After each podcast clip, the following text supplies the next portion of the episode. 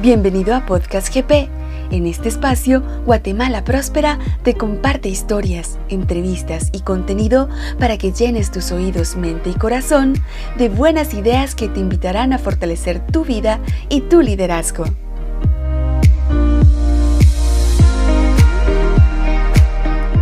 Hola, mi nombre es Paola Pantaleón y soy parte del equipo de Guatemala Próspera. En esta ocasión, quiero que nos preguntemos, él o ella, ¿quién administra las finanzas familiares? Hablar de dinero no es fácil en la mayoría de circunstancias y dentro del matrimonio fácilmente puede convertirse en una discusión de proporciones atómicas. Las estadísticas dicen que uno de cada dos divorcios sucede por temas relacionados con dinero. La razón, la forma en que manejamos nuestras finanzas revela lo que está en nuestro corazón y nuestras prioridades. Además, las mujeres por naturaleza necesitamos sentirnos seguras y parte de la seguridad incluye tener los recursos necesarios para cubrir nuestras necesidades. Por su parte, los hombres tienen la necesidad innata de proteger y proveer. Todo esto sin mencionar que cada uno creció en un hogar distinto, con patrones de crianza totalmente diferentes y que la confianza en temas financieros se construye poco a poco. Cuando tomamos la decisión de unir nuestra vida a la de otra persona, estamos uniendo lo más preciado que tenemos, la vida. Es natural entonces concluir que deberíamos también unir nuestras finanzas para caminar en unidad la travesía de la vida y lograr alcanzar nuestros objetivos y metas. Sin embargo, esto se dice mucho más fácil de lo que se hace. Hay distintas circunstancias y actitudes que minan la confianza y obstaculizan la construcción y administración de finanzas familiares saludables. Una de ellas es la infidelidad financiera, un fenómeno cada vez más común en los matrimonios. Esto sucede cuando uno de los cónyuges deliberadamente esconde ingresos, cuentas bancarias, propiedades o gastos, lo que erosiona la relación. Hay estadísticas que indican que el 41% de los matrimonios dicen que pelear es casi inevitable cuando se habla de dinero, que una de cada tres personas admite esconder compras de sus parejas y el 31% admiten tener una tarjeta de crédito o deuda de la que su cónyuge no está enterado. Francamente, esos números asustan. Yo no quiero ser parte de esos porcentajes. ¿Y tú? Nuestros valores deben guiar la forma en que manejamos nuestras finanzas.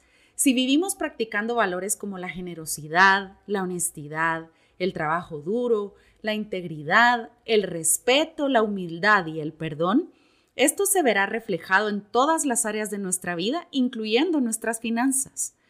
Todo esto me lleva a hacerte la pregunta, ¿quién administra las finanzas familiares? La respuesta es, depende. No se trata de quién gana más, quién tiene la mejor posición laboral, la hoja de vida con mejores calificaciones o el trabajo más seguro. Se trata de aptitud y actitud. Todos tenemos dones y talentos diferentes, y eso también aplica para el manejo de las finanzas. Si tú eres más ordenado y mejor con los números, a lo mejor la decisión correcta sea que tú lleves el control de las finanzas familiares. Por el contrario, aun si eres tú quien lleva el mayor o el único ingreso a casa, pero no tienes control de tus gastos y la matemática básica no es uno de tus fuertes, la recomendación es que sea tu pareja quien lo haga. Esta decisión requiere humildad y honestidad contigo mismo. Al final de cuentas, un matrimonio, una familia, es una unidad. Dos personas que decidieron unir sus vidas por amor y que están trabajando juntos por construir el futuro que esperan quiero compartir contigo siete consejos para lograr el manejo óptimo de las finanzas familiares protegiendo tu relación en el intento. Número uno, comunícate. Tener una comunicación abierta y compartirlo todo ayudará a evitar muchos conflictos a largo plazo. En el matrimonio es mejor compartir de más que de menos. Esto ayudará a construir la confianza entre cónyuges y también sentará las bases para la resolución de problemas. 2. Sé humilde. Reconoce tus errores y aciertos. Planea una cita con tu cónyuge en la que ambos puedan sincerarse el uno con el otro respecto al manejo de sus finanzas personales. Decidan quién llevará el control de las finanzas familiares y planifiquen su futuro. Esto aplica también para quienes están pensando en casarse. Nada mejor que empezar con una página en blanco, honestidad total y el pie derecho, una relación que esperas dure toda la vida. Número 3. Decide trabajar en equipo. Cuando tienes visión de equipo, la carga, responsabilidad, beneficios, fracasos y éxitos se comparten. El trabajo en equipo es hacer mi trabajo bien para que el de alguien más sea excelente. Actuar así respecto a las finanzas familiares te ayudará a evitar las malas actitudes y alcanzar más rápido los objetivos deseados. 4. Di siempre la verdad aun cuando hayas cometido un error. Todos cometemos errores. Eso no es un secreto para nadie, pero rectificar es de sabios. Cuando te equivoques gastando de más o de cualquier otra forma, di la verdad. No hay nada mejor que reconocer los errores para mantener la confianza intacta. Es mucho más fácil empezar de cero que tratar de salir del agujero que acabamos con mentiras. 5. Compartan una cuenta bancaria. Aun si por cuestiones prácticas mantienen otras cuentas separadas, empezar compartiendo una cuenta bancaria es un buen ejercicio para la rendición de cuentas y el común acuerdo. Número 6. Hagan un presupuesto y síganlo. Este consejo parece trillado y puede que lo escuches una y otra vez. La razón es porque funciona. Si haces un presupuesto mensualmente y lo sigues al pie de la letra gastando menos de lo que ganas, pronto tendrás capital suficiente para tus planes y dormirás en paz. Y por último, el 7. Sueñen juntos. Nada mejor que un sueño compartido para garantizar la unidad al buscar alcanzarlo. Aplicar estos consejos no te garantiza un matrimonio perfecto, pero te ayudará a blindarlo de los peligros que las malas decisiones financieras representan.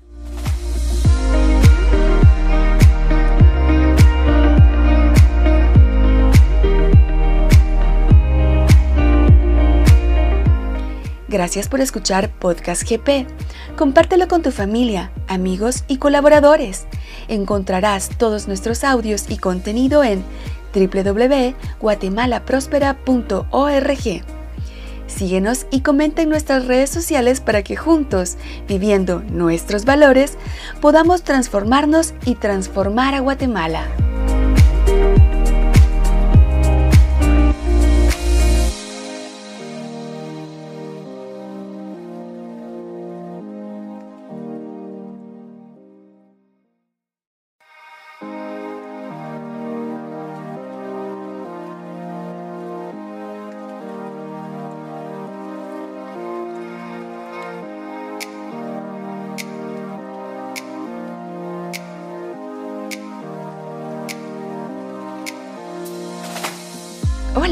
Bienvenido a Podcast GP.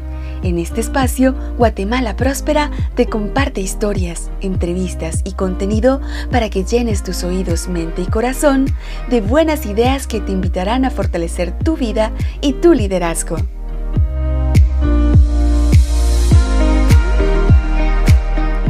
Hola, mi nombre es Paola Pantaleón y soy parte del equipo de Guatemala Próspera. En esta ocasión, quiero que nos preguntemos, él o ella, ¿quién administra las finanzas familiares? Hablar de dinero no es fácil en la mayoría de circunstancias y dentro del matrimonio fácilmente puede convertirse en una discusión de proporciones atómicas. Las estadísticas dicen que uno de cada dos divorcios sucede por temas relacionados con dinero. La razón, la forma en que manejamos nuestras finanzas revela lo que está en nuestro corazón y nuestras prioridades. Además, las mujeres por naturaleza necesitamos sentirnos seguras y parte de la seguridad incluye tener los recursos necesarios para cubrir nuestras necesidades. Por su parte, los hombres tienen la necesidad innata de proteger y proveer.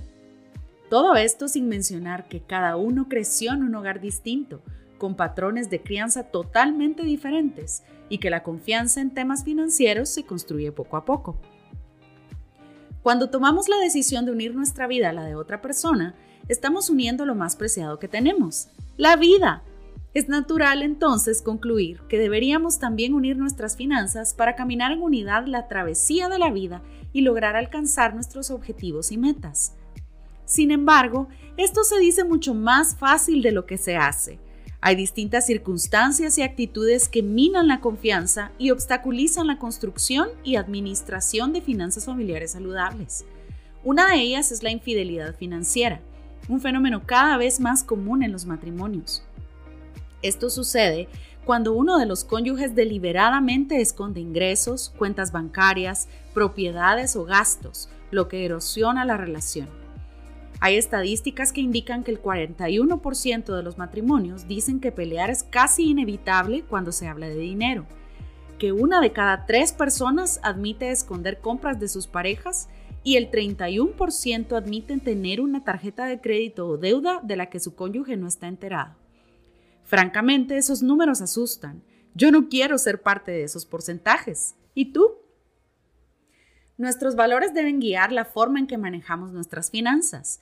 Si vivimos practicando valores como la generosidad, la honestidad, el trabajo duro, la integridad, el respeto, la humildad y el perdón, esto se verá reflejado en todas las áreas de nuestra vida, incluyendo nuestras finanzas. Todo esto me lleva a hacerte la pregunta, ¿quién administra las finanzas familiares? La respuesta es, depende. No se trata de quién gana más, quién tiene la mejor posición laboral, la hoja de vida con mejores calificaciones o el trabajo más seguro. Se trata de aptitud y actitud. Todos tenemos dones y talentos diferentes, y eso también aplica para el manejo de las finanzas. Si tú eres más ordenado y mejor con los números, a lo mejor la decisión correcta sea que tú lleves el control de las finanzas familiares. Por el contrario, aun si eres tú quien lleva el mayor o el único ingreso a casa, pero no tienes control de tus gastos y la matemática básica no es uno de tus fuertes, la recomendación es que sea tu pareja quien lo haga. Esta decisión requiere humildad y honestidad contigo mismo. Al final de cuentas, un matrimonio, una familia, es una unidad.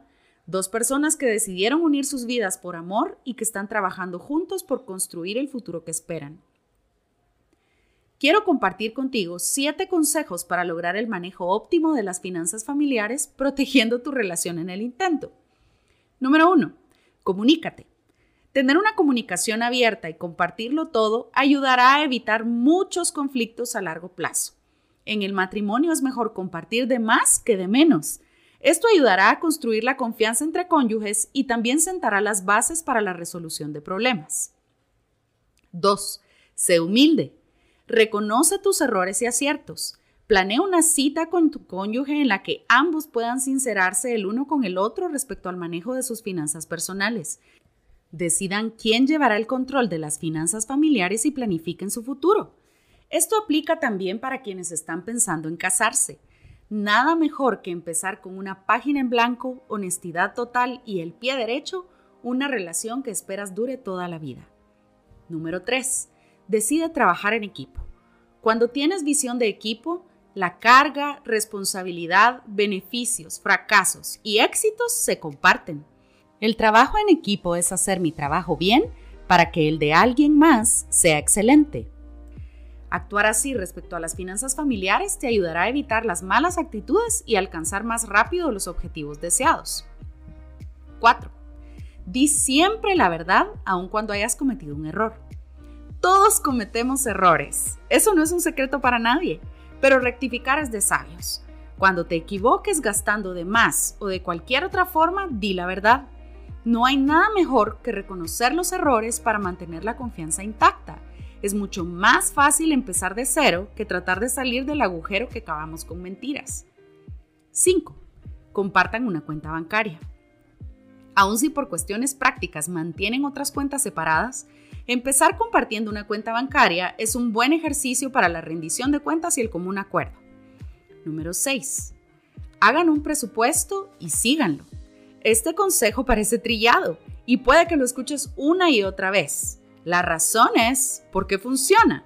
Si haces un presupuesto mensualmente y lo sigues al pie de la letra gastando menos de lo que ganas, pronto tendrás capital suficiente para tus planes y dormirás en paz. Y por último, el 7. Sueñen juntos. Nada mejor que un sueño compartido para garantizar la unidad al buscar alcanzarlo. Aplicar estos consejos no te garantiza un matrimonio perfecto, pero te ayudará a blindarlo de los peligros que las malas decisiones financieras representan.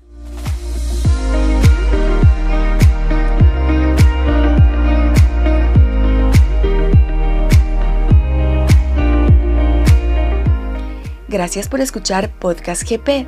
Compártelo con tu familia, amigos y colaboradores. Encontrarás todos nuestros audios y contenido en www.guatemalaprospera.org.